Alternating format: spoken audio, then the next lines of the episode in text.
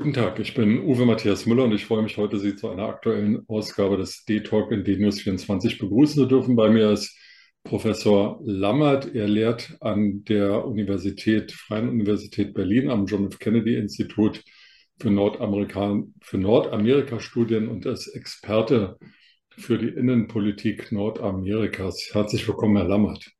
Ja, vielen Dank für die Einladung. Lammert, vor einigen Tagen haben die Parlamentswahlen in den USA stattgefunden, die sogenannten Midterms, die immer so zur Hälfte der Amtszeit des Präsidenten stattfinden. Ähm, Wahlforscher haben prognostiziert eine große, starke rote Welle, äh, Red Wave, also einen grandiosen Sieg der Republikaner. Es ist nicht so gekommen. Wir wissen zwar heute noch nicht die endgültige Sitzverteilung, weder im Repräsentantenhaus noch im Senat, aber ein Durchmarsch für die Republikaner war es nicht. Wie konnten die Wahlforscher sich so irren?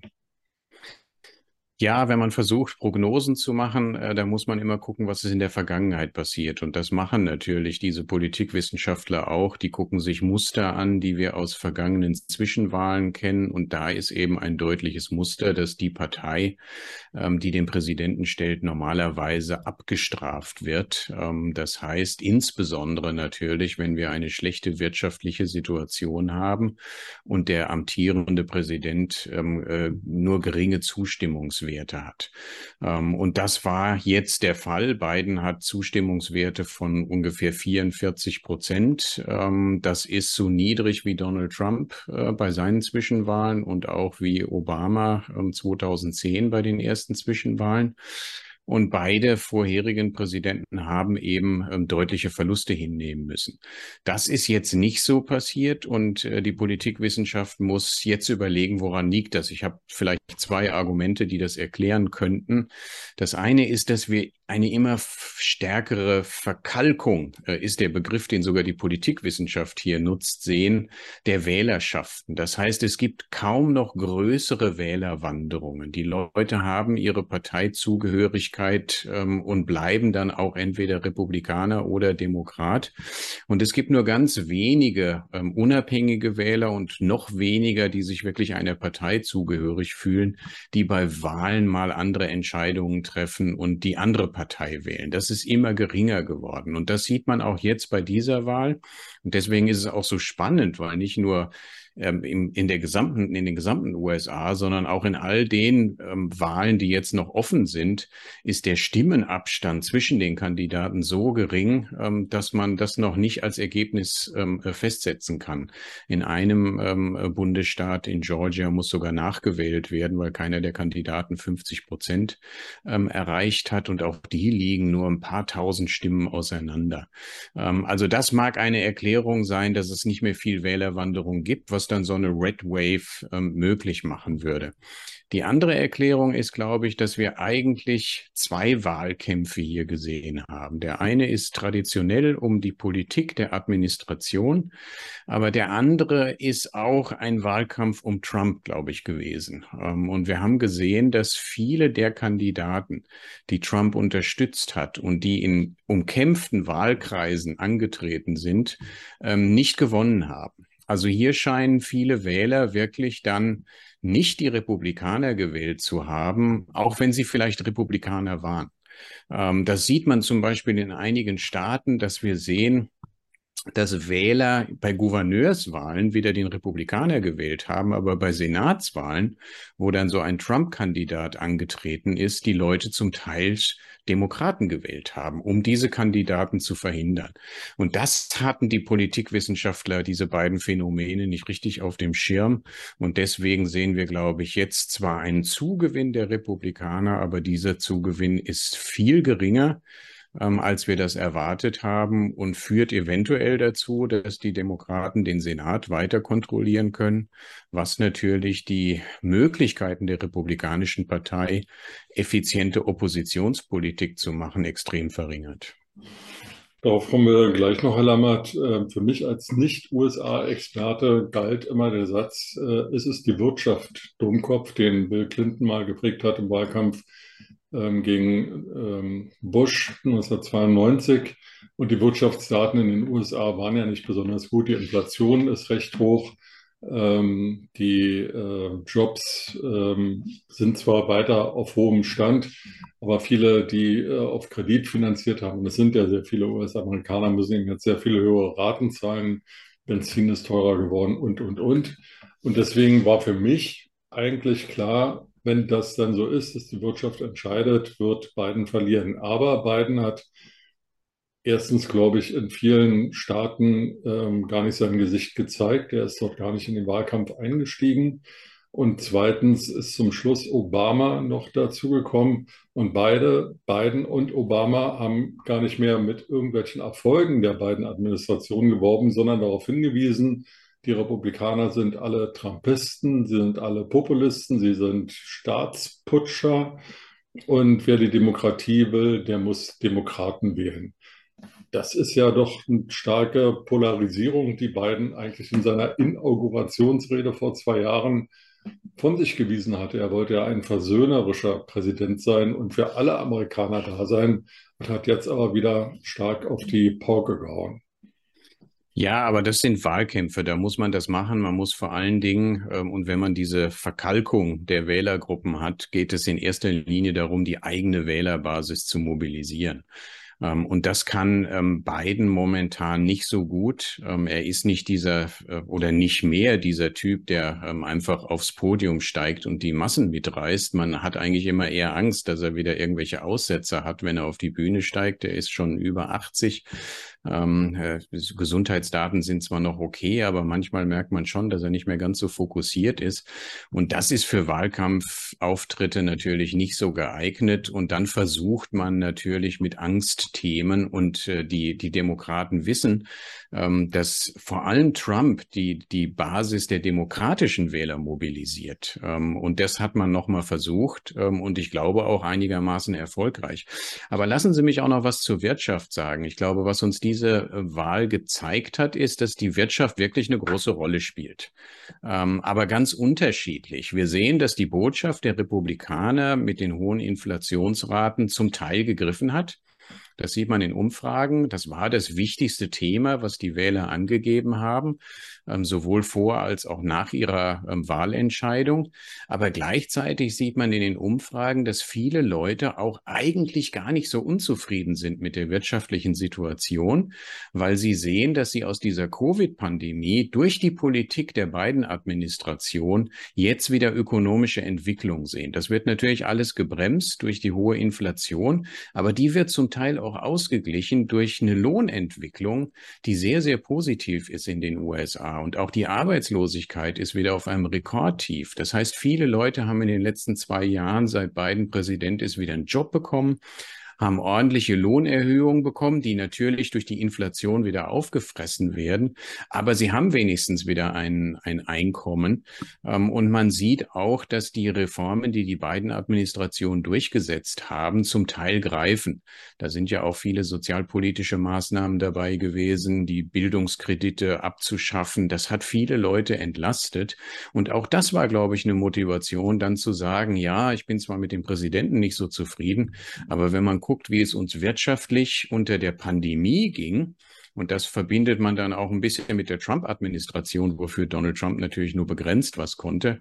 Genauso wie Biden jetzt nur begrenzt was dafür kann, dass es wieder aufwärts geht, weil das natürlich Marktmechanismen sind, die dann wieder einsetzen. Aber das wird ihm dann zugute geschrieben. Also ich glaube, ähm, äh, man konnte mit beiden Argumenten kommen. Die Wirtschaft läuft ein bisschen ähm, und äh, wir haben Probleme mit der Inflation und beides hat Wähler mobilisiert.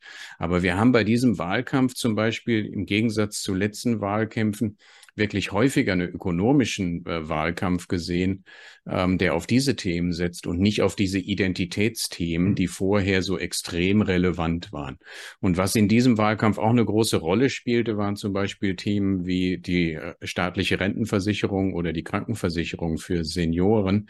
Ähm, da hatten die Republikaner im Vorfeld ähm, angekündigt, wenn sie die Kontrolle des Kongresses haben, würden sie hier Kürzungen durchsetzen wollen.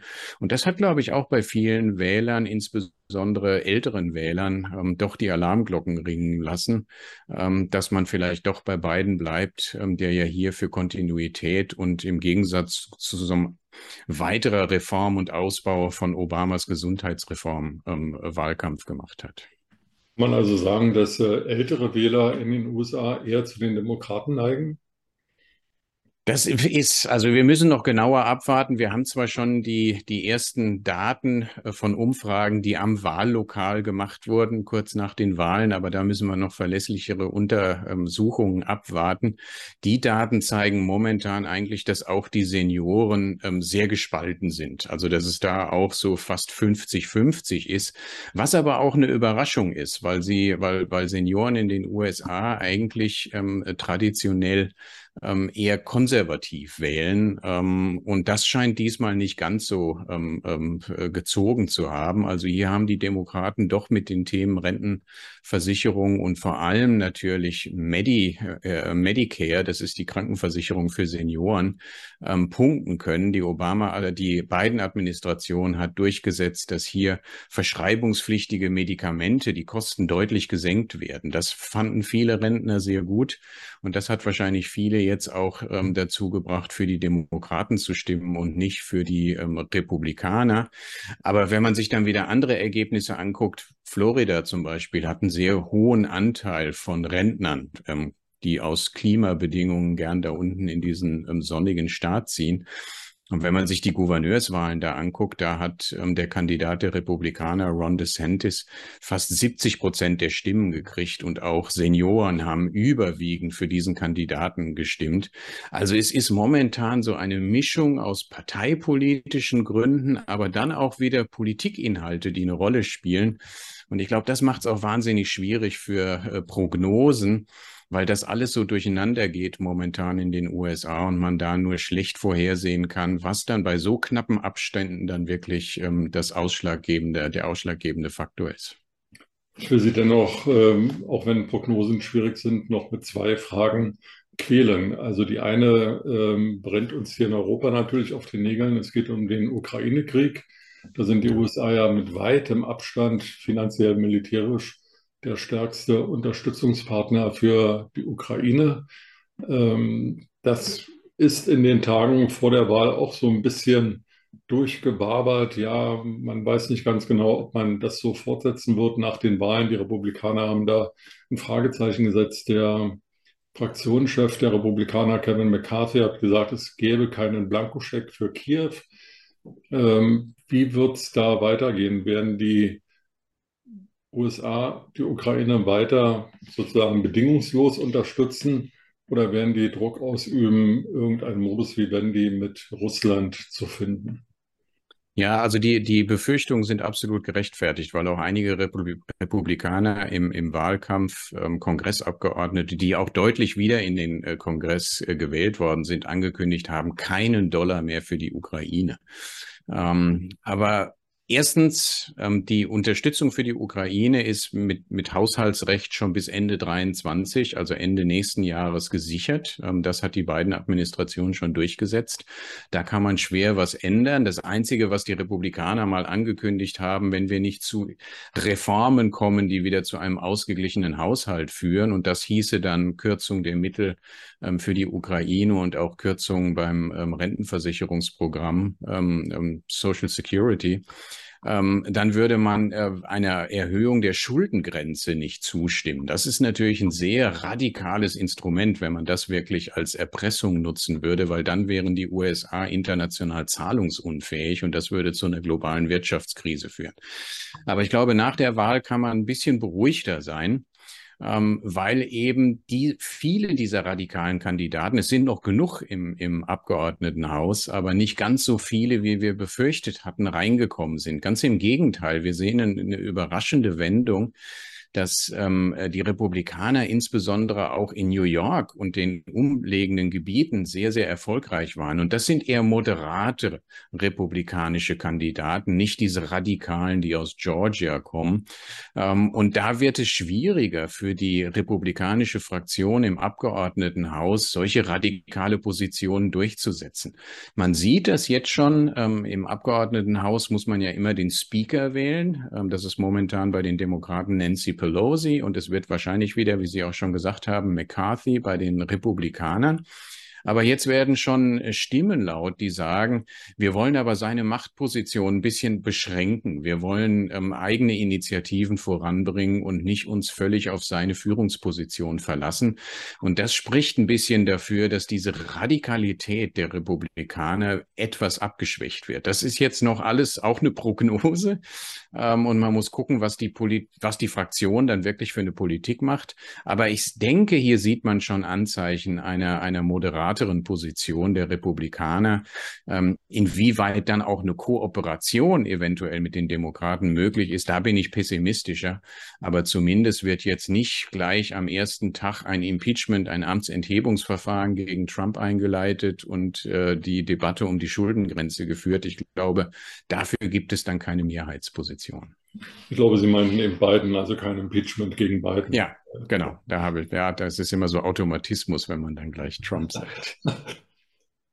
Offen gestanden bin ich im Moment gar nicht so negativ oder so pessimistisch, was äh, den Krieg in der Ukraine anbelangt. Natürlich ist das Leiden da ganz furchtbar. Und die Ukraine macht ja Fortschritte, Russland zieht sich mhm. zurück. Also vielleicht gibt es da irgendwo in den nächsten Wochen, Monaten sogar ganz genau. positive Nachrichten. Aber was mich bedrückt, sind natürlich auch die Dinge, die um China herum passieren. Ähm, Stichwort Taiwan, Stichwort Neue Seidenstraße. Ist da die beiden Administrationen mit einem starken Konzept vertreten? Kann sich Biden da überhaupt mit Xi Jinping, der jetzt auf Lebenszeit zum Partei- und Staatsführer in China gewählt wurde, auseinandersetzen oder hat er dafür gar nicht mehr auch die persönliche Kraft, politische Kraft? Ja, ob er die persönliche Kraft noch hat, das kann ich schlecht einschätzen. Ähm, was man aber gesehen hat, ist, dass es eigentlich in der China-Politik der USA zwischen den beiden Administrationen Trump und Biden doch eine große Kontinuität gegeben hat, zumindest was die Inhalte betrifft. Ähm, ich glaube auch, eine... Entschuldigung, wenn ich Sie da unterbreche, auch ja? Obama hat ja schon in diese Richtung. Genau, auch Obama war schon, war schon ähm, sehr strikt hier und, und hat einige der, der Aktionen Chinas deutlich angemahnt. Man sieht natürlich jetzt eine andere Kommunikation Kommunikation als unter Trump. Es ist nicht mehr dieses Poltern, ähm, es ist wieder mehr der Versuch, über traditionelle Diplomatie und auch Stärkung der Allianzen Einfluss zu nehmen. Aber das ist die große Unbekannte. China momentan ist so ein Alternativmodell auch für das westliche Demokratiemodell und wird auch wirtschaftlich ähm, in, in den nächsten Jahren äh, die, die Supermachtstellung der USA deutlich in Frage stellen. Und da müssen die USA Wege finden, wie man mit diesem diesem neuen Machtakteur klarkommt und gleichzeitig auch Allianzen bildet, ähm, um hier weiterhin international wenigstens ein Gleichgewicht herstellen zu können. Das Ganze setzt natürlich voraus, dass diese Entwicklung in China weitergeht.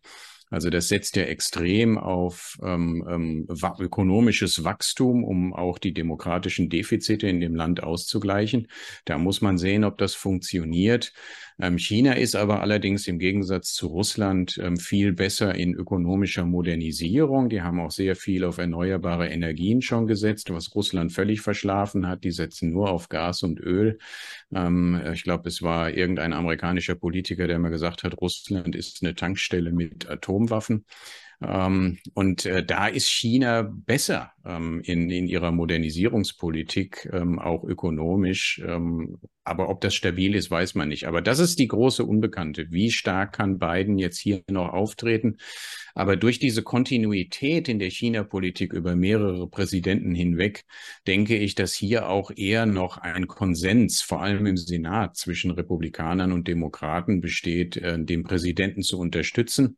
Ähm, und in der Außenpolitik hat der Präsident sehr viel Macht. Ähm, und wenn jemand noch dazukommt, dann ist es der Senat und nicht das Abgeordnetenhaus, ähm, weil zum Beispiel der Senat auch internationale Verträge und Abkommen zustimmen muss. Und hier sehe ich eigentlich noch ein größeren Konsens äh, gegenüber China, auch gegenüber einer harten Position gegenüber China. Und äh, das macht mich ein bisschen optimistisch. Sie sprachen von demokratischen Defiziten, äh, was China anbelangt. Ich würde das gerne noch ergänzen. Es gibt auch demografische Defizite, denn die Bevölkerung ja. in China ist stark alternd aufgrund der Ein-Kind-Politik. Ja. Und auch da stellt sich eben die Frage, wie lange ähm, sozusagen außenpolitisch, militärisch mächtig China noch sein kann, wenn die Bevölkerung immer älter wird. Vollkommen richtig, ja. Jetzt pieke ich Sie mit meiner letzten Prognosefrage und bitte Sie mal die ganz große Glaskugel rauszuholen. Äh, Donald Trump hat ähm, eine große äh, Ankündigung äh, versprochen. Äh, Joe Biden will sich nach den Weihnachtsfeiertagen dazu äußern, ob er wieder kandidiert für die nächste Präsidentschaft. Kamala Harris, die Vizepräsidentin, ist irgendwie total in der Versenkung verschwunden. Ich nehme an, sie ist noch im Amt, aber sie ist irgendwie ganz unsichtbar geworden.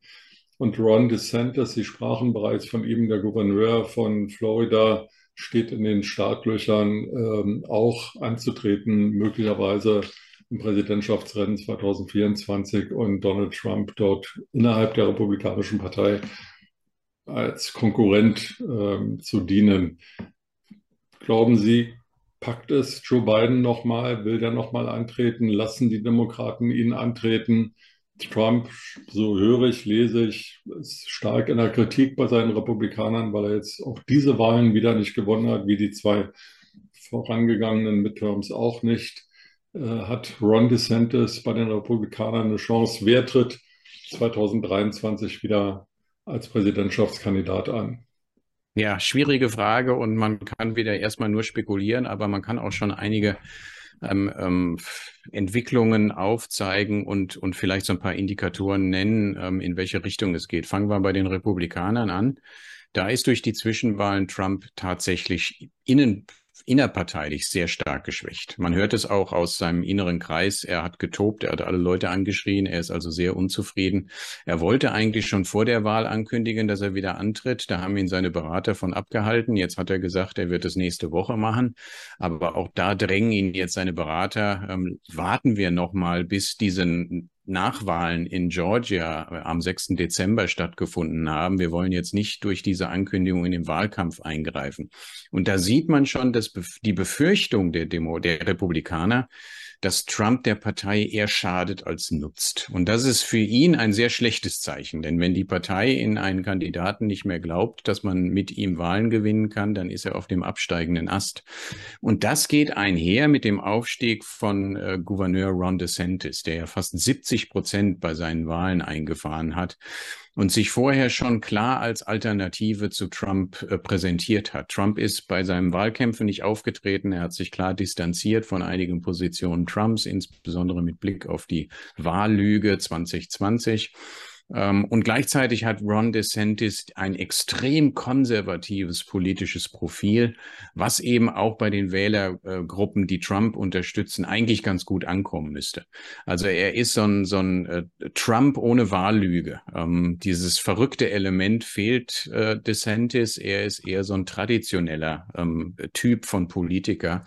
Und das äh, wird für die Demokraten, glaube ich, ein großes Problem sein. Also Trump extrem geschwächt innenpolitisch much ähm, innerparteilich, ähm, aber ich glaube auch mit Blick auf die Präsidentschaftswahlen, wenn es dann in die Auseinandersetzung mit den Demokraten geht, er hat schon eine Wahl verloren. Er mobilisiert sehr stark, das habe ich schon gesagt, die demokratische Wählerbasis. Auch das weiß die Republikanische Partei und sagt sich, vielleicht ist das nicht der richtige Kandidat. Also ich sehe momentan wenig Chancen für ihn wieder ähm, Präsident zu werden und ich sehe auch geringe Chancen, ob er überhaupt die Nominierung schaffen kann. Ähm, kommen wir zu den äh, Demokraten. Ja, das ist die große Frage. Wenn Biden natürlich will, ähm, dann wird es schwierig für die Partei, ihm das zu verwehren, eine zweite Amtszeit, weil das wäre Königsmord. Ähm, und dann äh, hätte man eine tiefe Spaltung der Partei. Ähm, also es kommt jetzt darauf an und da wird man auf ihn einwirken und das passiert auch schon hinter den, äh, hinter der Bühne ähm, ob er nicht doch ähm, nur eine Amtszeit machen will, weil er dann auch schon, glaube ich, 82 ist, wenn er zur Wahl steht. Ähm, und wir haben ja schon äh, darüber gesprochen, dass er bei manchen Wahlkampfauftritten, wenn er überhaupt welche noch macht, dann doch sehr ähm, unkonzentriert wirkt. Ähm, und auch immer alle Leute nur darauf warten, dass er jetzt irgendwas Falsches sagt. Ähm, und das passiert immer häufiger. Also die Frage, ob er nochmal so ein und das ist notwendig, so einen, so einen energiegeladenen Wahlkampf, der insbesondere junge Wähler mobilisiert, leisten kann, da bin ich sehr skeptisch. Und das weiß die Demokratische Partei. Und momentan sind drei Kandidaten, die eigentlich gehandelt werden äh, in so einem Wahlkampf. Das ist immer noch Kamala Harris, ähm, aber Sie haben zu Recht gesagt, die ist sehr ähm, im Hintergrund verschwunden. Das war, glaube ich, zum Teil auch Strategie. Da sollte sich niemand auf Kosten von beiden profilieren. Ähm, aber jetzt muss man sehen, wenn jetzt die Entscheidung fällt, ich glaube, dann wird man sie häufiger sehen, äh, dann wird sie wieder in den Vordergrund treten, weil das hat man schon im Wahlkampf der beiden, äh, Biden und Harris gesehen, dass sie insbesondere junge Wähler und Minoritäten mobilisieren kann. Sie kann Wahlkampf ganz gut. Auf der anderen Seite war ihr Vorwahlkampf, sie ist ja auch gegen Biden angetreten, katastrophal. Sie ist ja noch vor der, vor der ersten Vorwahl in Iowa ausgeschieden aus diesem Rennen, ähm, weil das alles schlecht organisiert war. Und da muss man gucken, ob sie das better, besser kann. Ähm, ein junger Kandidat, der momentan ähm, sehr hoch gehandelt wird und der auch schon bei der letzten Wahl im Vorwahlkampf dabei war, ist Pete Buttigieg, der ja momentan auch Verkehrsminister ist und der den Vorteil hat, dass er nicht nur ähm, sehr eloquent ähm, intellektuell auftreten kann, sondern er war jetzt auch in letzter Zeit sehr häufig auch auf Fox News, diesem konservativen Fernsehsender, und hat sich da sehr gut geschlagen. Obwohl er also sehr progressive Themen vertritt, ist er in der Lage, mit Republikanern gut zu kommunizieren. Und das könnte natürlich ein Vorteil sein. Und äh, die dritte Kandidatin, die momentan durch die Zwischenwahlen ein bisschen ähm, hochgekommen ist, ist die Gouverneurin Gretchen Whitmer ähm, die ihren ihr Wahlkampf ganz klar gewonnen hat, ähm, obwohl es da auch sehr viel Opposition gab, sehr viel Geld äh, gegen sie in diesen Wahlkampf eingeflossen ist. Es gab ja auch Entführungspläne gegen sie. Sie polarisiert ein bisschen, aber sie kann das aushalten. Sie hat das jetzt bewiesen und das hat sie jetzt auf der nationalen Ebene auch ein bisschen nach oben geführt äh, und so gehört sie jetzt zu den drei Top-Kandidaten neben beiden, ähm, die jetzt momentan gehandelt werden. Und wenn ich eine Prognose machen würde, ähm, was immer schwierig ist und man meistens dann äh, daneben liegt, äh, dann würde ich jetzt mal ganz steil sagen, ich glaube nicht, dass Biden nochmal antritt und es auf einen Kampf zwischen Kamala Harris und Pete Buttigieg hinauslaufen wird. Professor Lammert, dann danke ich Ihnen sehr für Ihre Einschätzung und äh, habe gelernt, der Gesprächsstoff geht uns in den nächsten zwei Jahren nicht aus. Wir gucken weiter auf die USA und ich würde mich freuen, wenn Sie uns dabei begleiten. Vielen Dank für heute. Aber sehr gerne doch. Dankeschön.